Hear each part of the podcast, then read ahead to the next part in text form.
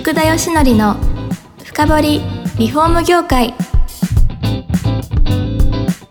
この番組はリフォーム事業のためのネットワーク戦力住宅会社のブランディングを支援するルームクリップ公認家づくりパートナー住宅事業経営者の初めてを支援するランリグの提供でお送りします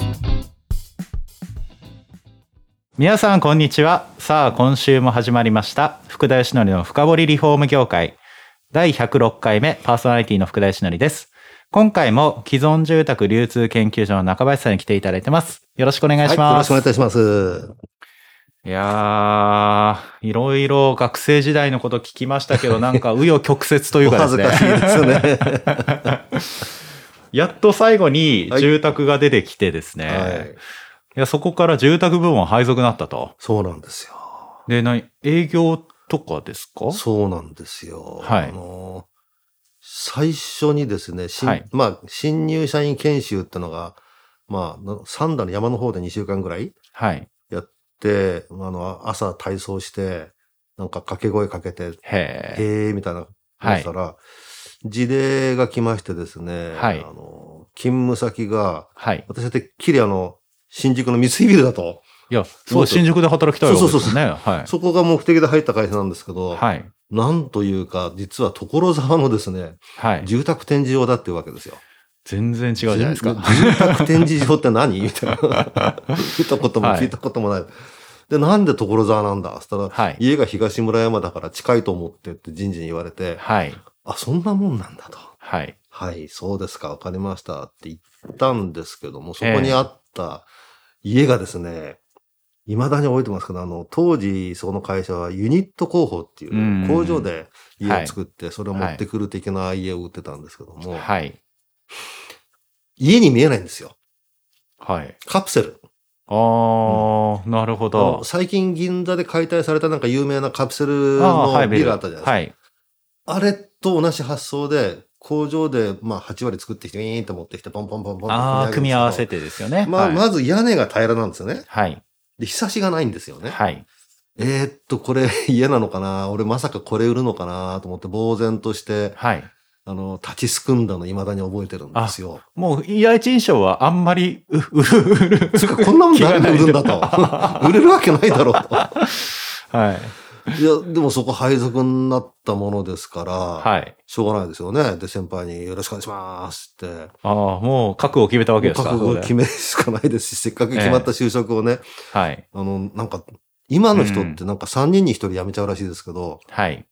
当時はそこまで景気も良くないですし、はい。まあ、その後その会社でも3人に1人、僕が管理職になった時にうはん、そうしていましたけど、まあ、来ちゃったものはなんとか頑張るしかないと。はい。で、右も左もわかんないんで、とりあえず会社の先輩とか上司の言う通りするんですけども、はい。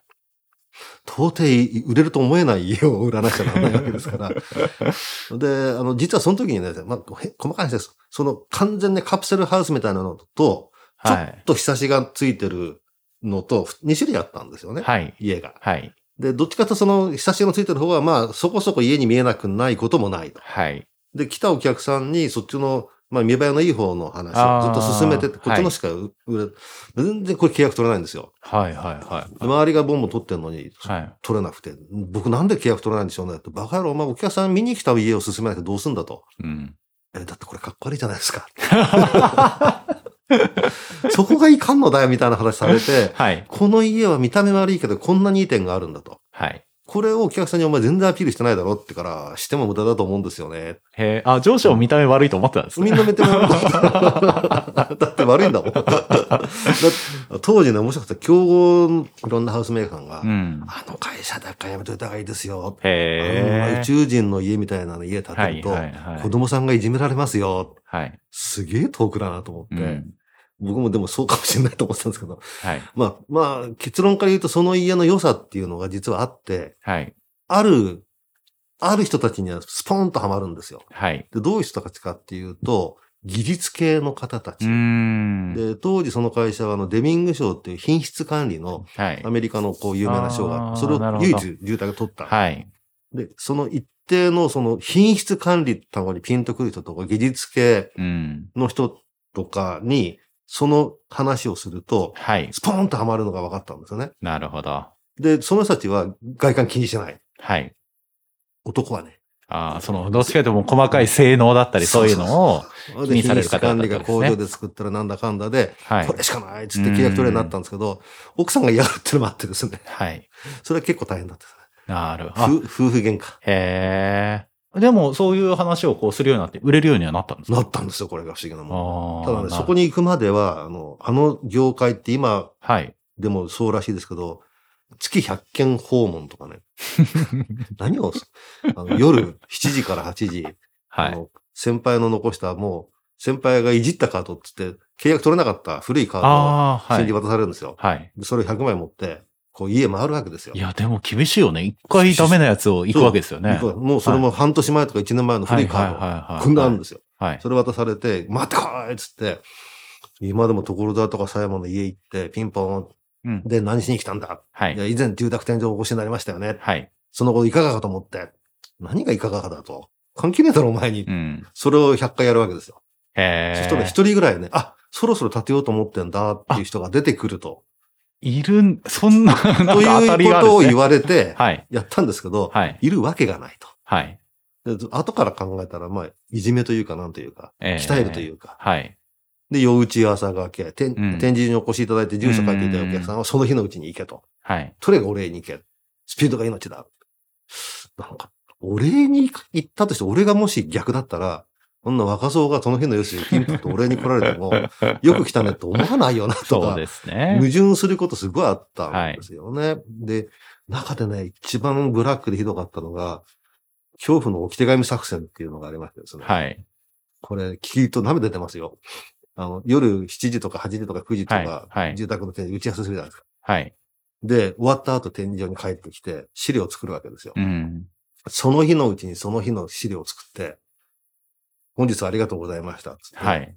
その日のうちにポストに投げ込むんですよ。なるほど。で夜中の3時ですわ。はい。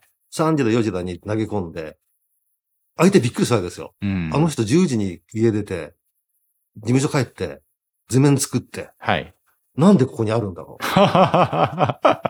でこれ がね、あのー人情的になるほど。それだけもう、自分に、こう、貢献じゃないけど、こう、ね、自分のためにやってくれたんだみたいなことですよね。まあ、それで契約取れちゃったりまたするんで、あもう寝る時間なんか2、3時間ですよあ。ね。はい。というようなことを経て、ずーっとやられてたわけですいよや、ね。そんな もんずっとなんかやるわけないじゃないですか。半年ぐらいでこれ絶対おかしいなと思って、はいはいそこでちょっといろいろ考え方変えて、はい。まあ自分なりに、あの、お客さん家に10回って契約取れるとしたら、それを何とかして1回で取ろうと。ん。要要は中身を詰めればいいわけだし、はい相手が望むものを分かった上で、そのプランを作るなり、初めそうだったんですけど、はい。だんだんだんだんやってきて、いや、こっちのプラン飲ませりゃいいんだと。はい。お客さんがあなたのこうだの言うけど、うんいやいや、そんなプランより僕の作ったこっちの方がいいですよって言った方が楽じゃないですか。はい。そうですね。で、一若造が作ったプランじゃいいこと聞かないんで、当時あの、建築家と言われる人たち、うん。丹下健三さんあがあトップー、はとい。して、はい。で、いろんな建築家の方いらっしゃるんですけども、個人宅をやってらっしゃる方も何人かいらっしゃって、はい。その人たちの本を読んはい。で、で、プランを見て、これは正規清さんが作ったプランと、そこから私のアイデアを入れたプランなんですという。 建築家作戦というのはね、これじあの自分が編み出したんですけども、こへえ。れが効くんですよ。いや、そうですよ ね。